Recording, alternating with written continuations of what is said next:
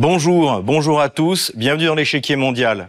Joe Biden a annoncé sa volonté de brider un second mandat. Il pourrait se trouver de nouveau face à Donald Trump. L'ancien président peut-il retrouver le fauteuil qu'il a perdu en 2021 C'est ce que nous allons voir dans cette émission.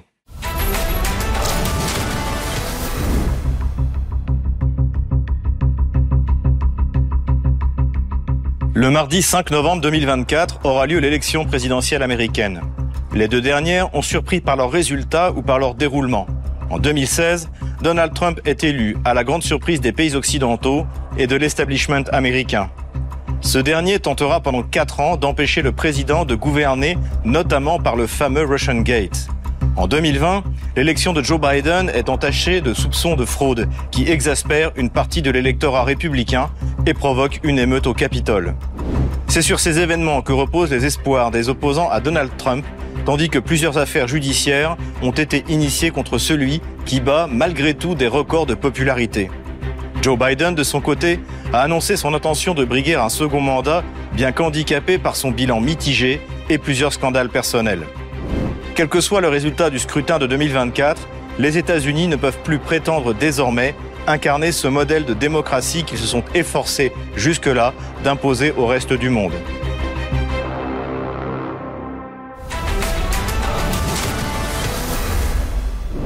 Le 25 avril 2023, le président Joe Biden a annoncé sa candidature pour un deuxième mandat sur Twitter. Dans sa vidéo, c'est moins un projet concret de politique intérieure que la préparation d'un nouveau combat contre Donald Trump. Mais partout dans le pays, les extrémistes du mouvement Make America Great Again, MAGA, s'alignent pour s'emparer des libertés fondamentales. Ils font des coupes dans la sécurité sociale pour laquelle vous avez payé toute votre vie, tout en réduisant les impôts des très riches ils dictent les décisions en matière de soins de santé que les femmes peuvent prendre, ils bannissent des livres et disent qui l'on peut aimer. Et tout cela en compliquant vos possibilités de voter. Pour autant, Joe Biden aura fort à faire car son bilan est loin de faire l'unanimité aux États-Unis qui pourrait faire face à la veille des élections à une brutale récession selon Business Insider. L'économiste David Rosenberg prévoit une récession dans six mois. David Rosenberg, économiste de renom, estime que l'économie américaine se dirige vers une récession et que l'impact du cycle de la hausse des taux de la Réserve fédérale ne s'est pas encore pleinement manifesté. Nous venons de remplacer les cartes de crédit par ce qui s'est passé avec les prêts hypothécaires à risque il y a 15 ans. C'est ainsi qu'une récession commence. Elle commence par une érosion significative de la qualité du crédit dans une classe particulière d'actifs. Je pense que si nous échappons à cette petite récession, ce sera un miracle. À côté de cela, la famille Biden, par le fils Hunter Biden, est impliquée dans des scandales qui nuisent à l'image du président. Hunter Biden, les ennuis judiciaires auxquels fait face le fils du président américain. Une attention particulière a été accordée à ce qu'il faisait en Chine et en Ukraine pendant la vice-présidence de Joe Biden. En 2013, Hunter Biden est devenu membre fondateur du conseil d'administration de BHR, société d'investissement privée soutenue par certaines des autorités locales chinoises et des plus grandes banques du pays. En 2014, il a rejoint le conseil d'administration de Burisma, société ukrainienne de gaz naturel par laquelle il touchait environ 1,2 million de dollars par an. En janvier 2018, Joe Biden s'était vanté devant le Council of Foreign Relations d'avoir obtenu en 2015 du président Poroshenko le départ du procureur général d'Ukraine, Viktor Shokin. Ce dernier avait commencé à enquêter sur la société énergétique Burisma dont le fils du vice-président américain avait en effet rejoint le conseil d'administration après la révolution de Maïdan. Et j'ai obtenu l'engagement de Poroshenko et de Yatsenyuk qu'ils prendraient des mesures contre le procureur général. Et ils ne l'ont pas fait. Alors ils ont dit qu'ils l'avaient fait, ils se rendaient à une conférence de presse. J'ai dit non, je ne vais pas, ou plutôt nous n'allons pas vous donner le milliard de dollars. Ils m'ont répondu, vous n'avez aucune autorité pour le faire, vous n'êtes pas le président. Le président a dit, et là j'ai dit, Appelez-le alors. J'ai dit, vous n'aurez pas le milliard de dollars. J'ai dit qu'il n'aurait pas le milliard. J'allais partir de là-bas au bout de six heures, je crois. Je les ai regardés et j'ai dit, je pars dans six heures. Si le procureur n'est pas renvoyé, vous n'aurez pas l'argent. Eh bien, il a été viré. Ils l'ont remplacé par quelqu'un qui était fiable à cette époque. En plus de ce bilan médiocre et de ces controverses, Joe Biden doit composer avec une dissidence en interne, celle de Robert Kennedy Jr. Ce dernier s'est notamment distingué en adoptant une position plus réaliste sur un sujet qui cristallise l'opposition à Joe Biden, l'Ukraine. On nous a dit que c'était une mission humanitaire. Pourtant, chaque pas que nous avons fait, chaque décision que nous avons prise, semble avoir contribué à prolonger la guerre et à faire couler plus de sang. Et le président Biden a avoué récemment, n'est-ce pas, que notre objectif était de destituer Vladimir Poutine. C'est ce à quoi aspirent depuis deux décennies les néoconservateurs qui l'entourent. Ils l'ont répété pendant des décennies. Zbigniew Brzezinski, leur philosophe, n'est-ce pas, a dit que la stratégie américaine consistait à entraîner la Russie dans une série de guerres dans de petits pays où nous pourrions l'épuiser. Le même Robert Kennedy va jusqu'à remettre en cause la santé mentale du président américain. Pratiquement tous les démocrates veulent que Biden démontre son acuité mentale par un débat. Le démocrate Robert Francis Kennedy Jr., candidat au présidentiel, a déclaré cette semaine que pratiquement tous les démocrates veulent que le président Joe Biden prouve son acuité mentale en débattant. À mon avis, c'est important pour un président de participer à un débat, de montrer son énergie, son acuité mentale et d'écarter les doutes aux yeux du peuple américain. Ainsi, le Parti démocrate américain n'aborde pas l'élection de 2024 idéalement, bien au contraire. La question est désormais de savoir si le Parti républicain saura en profiter. Pour le Parti républicain, les primaires ont déjà commencé. Le 2 septembre, le Wall Street Journal a publié un sondage qui montre que Donald Trump domine largement la course et devrait l'emporter facilement. Sur les neuf candidats, Donald Trump arrive largement en tête avec 59% devant Ronald DeSantis qui le suit avec 13%, puis Nikki Haley avec 8% et Vivek Ramaswamy à 5%. Donald Trump a décidé de prendre l'establishment totalement à contre-pied. Il promet de mettre fin à la guerre de l'OTAN contre la Russie en Ukraine en 24 heures. Là où je veux en venir, c'est que je connais très bien Zelensky et je connais très bien, voire mieux, Poutine. Et j'entretenais de bonnes relations, de très bonnes avec les deux. Je dirais à Zelensky, ça suffit, vous devez négocier. Et je dirais à Poutine, si vous ne parvenez pas à un accord, nous leur donnerons beaucoup, nous leur donnerons beaucoup plus que tout ce qu'ils ont reçu auparavant si nous sommes contraints de le faire. Je réglerai les choses en un jour, en un seul jour. Plus iconoclaste encore, l'ancien président revient sur ses propres choix concernant le Covid-19, le confinement et la vaccination obligatoire. Les aliénés de gauche font tout leur possible pour rétablir les confinements et les contraintes de la crise Covid avec tous leurs propos anxiogènes soudains concernant de nouveaux variants qui arrivent. Mais que chaque tyran du Covid qui veut s'emparer de notre liberté écoute ces mots. Nous ne plierons pas. Alors n'y pensez même pas. Nous ne fermerons pas nos écoles. Nous n'accepterons pas vos confinements. Nous ne nous soumettrons pas à vos obligations de port du masque et nous ne tolérerons pas vos contraintes de vaccination. Quand je reviendrai à la Maison-Blanche, j'utiliserai tous les pouvoirs disponibles afin de couper le financement fédéral à toute école, université, compagnie aérienne ou système de transport public qui imposerait le port du masque ou la vaccination. Donald Trump domine largement les sondages, mais l'ancien président américain n'est pas le seul à vouloir régler rapidement l'affaire ukrainienne qui constitue un clivage sérieux entre les candidats. Vivek Ramaswamy impute même le rapprochement sino-russe à la destruction par Washington du gazoduc Nord Stream. Même si les relations économiques avec la Chine ont beaucoup plus de valeur pour la Russie? Elles ont plus de valeur, c'est parce que nous avons coupé à tort la Russie de l'Occident en faisant sauter les gazoducs Nord Stream 1 et 2 et en introduisant des sanctions contre la Russie. Le sondage du Wall Street Journal nous montre aussi que si Donald Trump ne se présente pas, ce sont les candidats les plus conservateurs qui l'emporteront. Ron DeSantis est en tête avec 35%, suivi cette fois de Vivek Ramaswamy à 16%, qui passe désormais devant Nikki Haley qui est à 12%.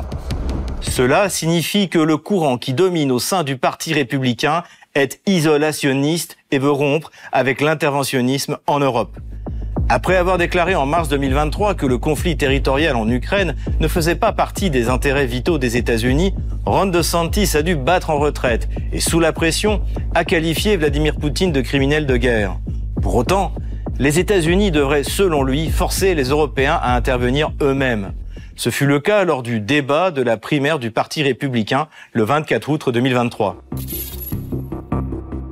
L'Europe doit en faire plus. Je veux dire que j'obligerai l'Europe à en faire plus et à faire son boulot. Je vais forcer l'Europe à assumer sa part. Mais aujourd'hui, elle ne le fait pas. Et je pense que notre soutien devrait être conditionné au fait qu'elle assume sa part. Je n'enverrai pas de troupes en Ukraine, mais je vais en envoyer sur notre frontière sud. Cela démontre que le courant qui domine au sein du Parti républicain est un courant isolationniste et que les électeurs ne veulent pas que les États-Unis s'impliquent dans une guerre qui ne concerne pas directement leur pays. Frappé par un scandale familial qui entache sa réputation, une récession économique à venir comme bilan et des soupçons quant à sa capacité physique et intellectuelle à assumer un nouveau mandat, Joe Biden semble mal parti face à Donald Trump. À condition que le mieux placé des candidats républicains puisse se présenter, car il fait face désormais à ce qu'il appelle un véritable complot judiciaire. Troisième inculpation pour Donald Trump, accusé de complot contre l'État. Et de trois. Mardi à Washington, Donald Trump a été inculpé au pénal, cette fois pour avoir tenté d'inverser le résultat de l'élection présidentielle de novembre 2020. L'ancien président, 77 ans, est notamment accusé de complot à l'encontre de l'État américain. L'accusation fait aussi référence à l'assaut contre le Capitole le 6 janvier 2021, mené par des partisans de Donald Trump. Toujours pour le motif d'avoir refusé de reconnaître la victoire de Joe Biden, Donald Trump a été inculpé en Géorgie et a dû se soumettre le 24 août 2023 à une prise de photo d'identité judiciaire. Donald Trump passe brièvement par la case prison en Géorgie. Photo judiciaire historique. Il y avait échappé lors de ses trois précédentes inculpations pénales, mais le milliardaire candidat, accusé d'avoir tenté de manipuler les résultats de la présidentielle de 2020, n'a pas coupé à ce cliché à l'effet potentiellement infamant. Cette photo n'a cependant pas eu l'effet escompté par les opposants aux candidats à la présidence américaine, républicains ou démocrates. Au contraire, le regard déterminé de Donald Trump n'a fait qu'augmenter le nombre de ses soutiens et renforcer leur motivation. C'est ce qu'analyse le journal L'Opinion. États-Unis, Donald Trump transforme sa photo judiciaire en levier pour sa campagne. Il a publié ce mugshot à la fois sur son réseau social Truth et sur X, anciennement Twitter, marquant ainsi son retour sur la plateforme dont il fut banni après l'assaut meurtrier contre le Capitole de Washington le 6 janvier 2021. Sur les deux plateformes jeudi soir, il a sorti la photo d'un lien vers le site de sa campagne pour l'élection présidentielle de novembre 2024, appelant au don.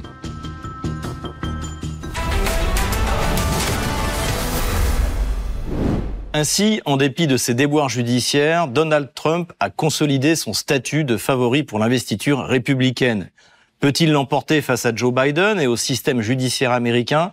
C'est pour tenter de répondre à cette question que je reçois Pepe Escobar, analyste géopolitique et auteur. Bonjour Pepe Escobar. Bonjour. Bienvenue sur Énorme plaisir d'être là.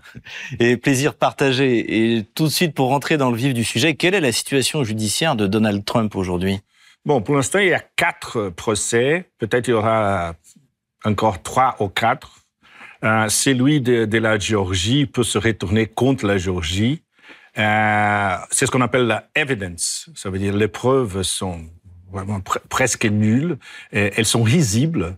Mais c'est une manœuvre très bien organisée entre les départements de justice et les FBI, qui sont pour l'instant contrôlés par toute la machine démocrate et la machine Biden, Obama, Hillary. Ça, c'est très compliqué. Alors, ils contrôlent presque tous les postes importants et, et le fonction, fonctionnement de cette machine kafkaesque, en fait.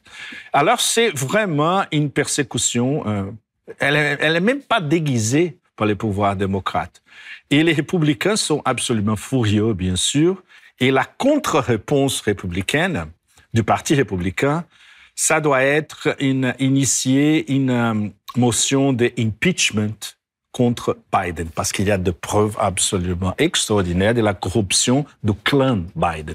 Vous parlez de quoi? De Hunter Biden, son fils, ou du clan Biden? Oui, de Hunter Biden euh, avec Burisma, la compagnie euh, ukrainienne, euh, des affaires hyper mal expliquées avec des Chinois, avec les Kazakhs, euh, avec des Russes aussi, des oligarques russes, mais surtout avec l'Ukraine et les fameux euh, 10% for the big guy, ça veut dire 10% pour, le, pour les grands chefs, qui est évidemment son père.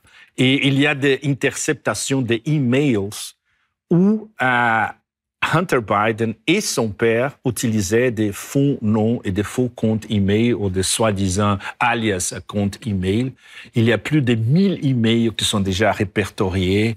C'est une, affaire mafieuse à l'américaine, très, très grave. En France, en Italie, en Allemagne, ça serait la première de, tous les journaux et il y aurait déjà un procès instauré par le gouvernement. Mais, comme ils contrôlent la machine, les, les, démocrates contrôlent la machine pour l'instant, rien s'est fait.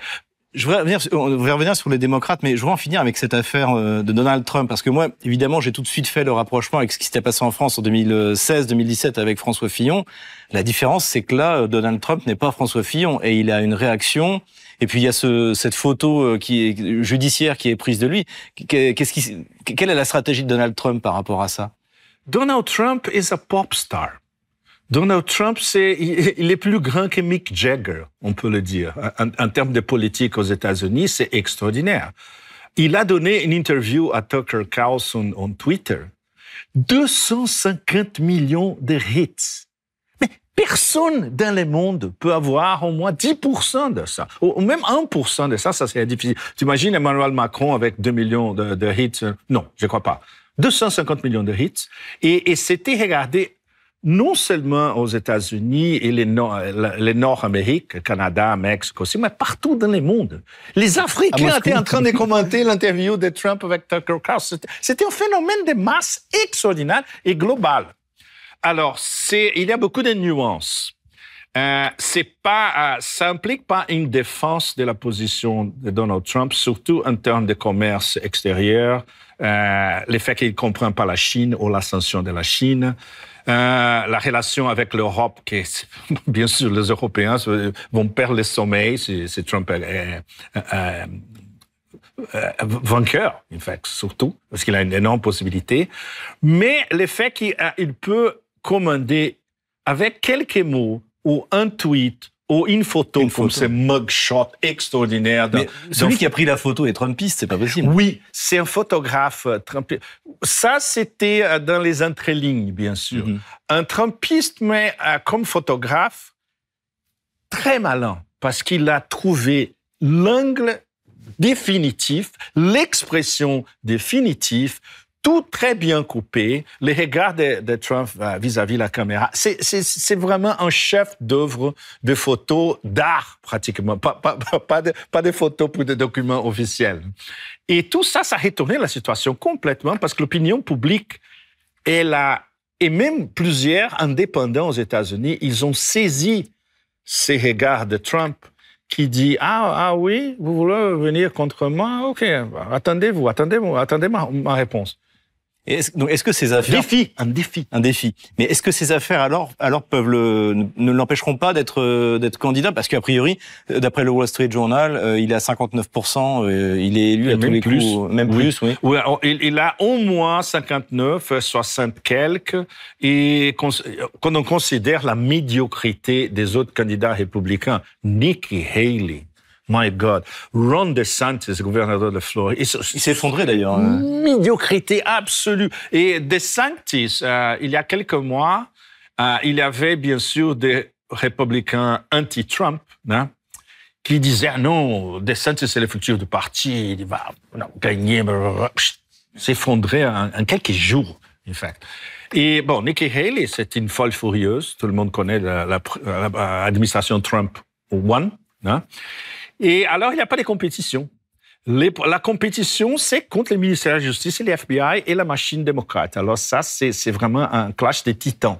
Quand est-ce qu'on saura si, si, Trump est bien candidat et s'il échappe euh, à la justice? Bon, il va annoncer, bien sûr, avant la fin de l'année, parce qu'il y a les primaires. Euh, les primaires républicains, euh, elles démarrent toujours en Iowa, début de l'année. Et c'est clair qu'il va être déclaré candidat, bien sûr. Euh, et je crois que dès le début, il y aura une avalanche de votes pro-Trump. Et on peut dire qu'après trois ou quatre primaires, on va voir qu'il est entre 60 et 70 Et ça va s'arrêter. Et on, a eu, un, je, je, crois que euh, même en France, les gens ont accompagné un peu le premier débat républicain. personne l'a assisté parce que tout le monde était gloué sur Twitter pour voir l'interview avec Tucker Carlson.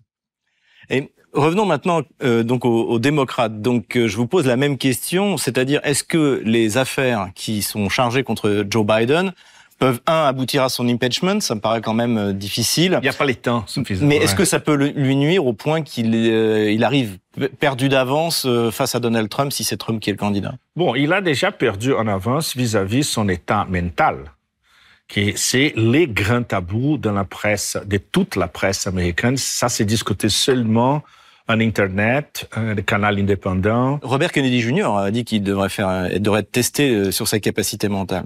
Exactement. Comme il est Robert Kennedy Jr., il a la gravité pour dire ça parce qu'il connaît les systèmes par dedans. Il connaît surtout les systèmes de corruption démocrate qui va lui empêcher d'abord de présenter sa candidature. Ils vont, ils vont trouver toutes les questions légalistes possibles, imaginaires pour l'empêcher de présenter sa candidature. Euh, il n'y aura pas de débat euh, Kennedy-Biden parce qu'on sait exactement qu'est-ce qui va se passer dans les premiers 30 secondes. Il va les détruire complètement et Biden va être comme ça. Il ne sait même pas où il est. Et ça, on a des, des évidences tous les jours filmées partout, dans toutes toutes ces interventions. Mais alors pourquoi, pourquoi est-ce que le Parti démocrate euh, n'essaie pas de, bah, de faire des primaires démocrates pour avoir un, un candidat plus crédible? Est-ce qu'il n'y a pas un candidat crédible au non. non. C'est une très bonne question, Xavier. Euh, et ça, euh, je crois que ça, c'est la, les portraits graphiques de la médiocrité des élites politiques en Occident et surtout dans les, dans les soi-disant pays indispensables, non? comme disait Madeleine Albright et tous les autres. Euh, qui, qui ils peuvent euh, présenter? Euh, Ocasio-Cortez, euh, euh, Mitch McConnell? Madame Obama, je sais pas. Exact. Exact. Bon, il, a, il a toujours, il a toujours la, la possibilité Obama. Bon, elle n'est pas politicienne, elle ne comprend pas comment ça fonctionne la politique et les relations internationales encore, encore, encore pire. Mais c'est vrai que hein, le clan Obama est encore très fort dans toutes ces manipulations. Et les clans Clinton aussi. Mais Hillary, on sait que Hillary est plus toxique que Fukushima, euh, euh, les eaux de Fukushima. Hein. Alors, on oublie Hillary. Alors, il n'y a, y a, a, pas de, remplacement. Et Kamala Harris est encore plus toxique que Hillary. Je crois que l'indice d'approbation de Kamala Harris est entre 3 et 5% national. Elle est la vice-présidente des États-Unis. C'est inoubliable. Et chaque fois qu'elle parle, c'est un désastre absolu. Elle connaît, elle connaît pas les dossiers, même avec tous les notes, même avec tous les 50 millions de. Euh, elle est incapable d'avoir un discours sur quoi que ce soit, 3, 4, 5 minutes, euh, cohérent et intelligible. C'est impossible. Alors, alors il n'y a pas euh, de, de, leadership politique dans les partis démocrates? Je voudrais parler de l'impact de la crise ukrainienne dans cette course à la présidence, à la fois à l'intérieur de, la primaire républicaine, puisqu'on s'aperçoit que les, les, les pro-Kiev, comme Mike Pence ou Nikki Haley dont vous parliez, sont très en, en, en arrière, enfin, en arrière. Euh, au niveau des pourcentages. Et puis, à l'intérieur du, euh, à l'intérieur du Parti démocrate, c'est aussi un bilan difficile pour euh, Joe Biden parce que là, à l'heure où on parle, la fameuse offensive ukrainienne quasiment échoué. Donc, euh, quel, va être le poids en fait de, l'Ukraine, à la fois au sein du choix du parti euh, républicain et ensuite dans l'affrontement euh, entre le candidat démocrate, peut-être Joe Biden, et Donald Trump s'il arrive à être candidat? C'est une très bonne question parce que tout ça va se décider dans les prochains 4, 5, 4 mois et demi, disons, jusqu'à la fin de l'année. Ils sont désespérés. Ils ont besoin de quelque chose de positif en Ukraine. Et il n'y a pas. Parce que la contre-offensive, c'était une énorme opération de marketing et de public relations, elle a échoué, mais d'une façon absolument euh, incroyable, comme, une tempête négative. Alors, qu'est-ce qu'on peut faire? Qu'est-ce qu'ils peuvent proposer une espèce de euh, euh, ceasefire, cesse-feu aux Russes? Non, parce que les Russes ont dit non. Toutes nos conditions sont là. Vous connaissez nos conditions dès le début on veut parler avec vous parce que Kiev, c'est vous qui décidez et vous connaissez très bien nos, nos conditions et ça inclut un débat plus sophistiqué long terme de euh, indivisibilité de la sécurité, c'est le terme officiel, pour vous, États-Unis, pour l'OTAN et pour nous, la Russie.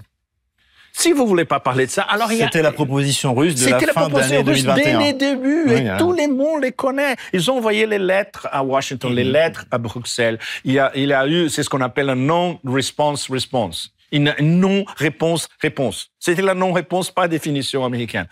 Euh, et ils ont non. Et quand il y avait les possibilités d'une solution pour l'Ukraine, que c'était les débats à Istanbul en mars de l'année dernière les Américains, surtout les, les, les, Brits et les Américains, ont coupé aucune possibilité de dialogue. du voyage de Johnson à Kiev. Euh... exactement, de Boris Johnson à Kiev, exactement.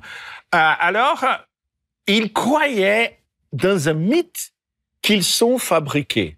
Qui a fabriqué ce mythe? Tous les think tanks de Washington, tout le leadership du Parti démocrate et tous les médias. Washington Post, New York Times, CNN, tous. Ah, l'armée russe, c'est n'importe quoi. Ce sont des soviétiques, ils sont dépassés, ils ah, vont là, être écrasés. Là, c'est en train de changer. Là, dans New York Times, Washington Post, c'est plus du tout la même. Euh, voilà. C'est plus du tout la même musique. Parce qu'ils parce qu'ils sont désespérés. Ils ont besoin de changer la narrative. Et ils ont trois ou quatre mois pour changer la narrative et expliquer aux gens. Ah non, c'est un peu plus compliqué que ça, mais on a atteint nos objectifs. Euh, L'Ukraine va être préservée comme un État souverain. Alors, c'est ça la nouvelle narrative. Ah, OK, peut-être qu'ils ont perdu l'Ukraine, euh, la Crimée, peut-être qu'ils ont perdu le Donbass, mais ils, sont conservés, ils ont conservé la plupart de leur territoire.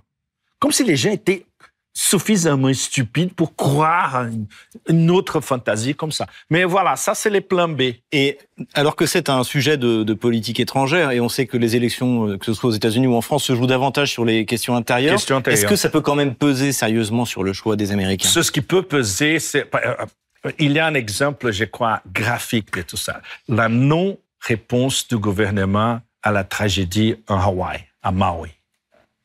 Et les gens ont fait immédiatement la connexion entre le gouvernement fédéral a donné 700 dollars à chaque famille aux personnes à Hawaï.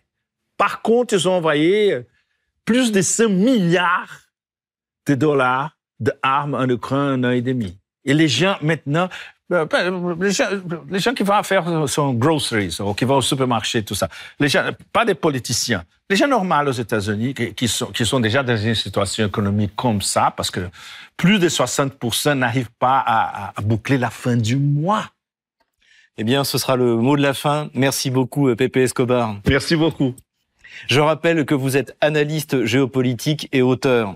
Merci beaucoup de nous avoir suivis. Rendez-vous la semaine prochaine pour un nouveau numéro de l'échiquier mondial. À bientôt sur RT en français.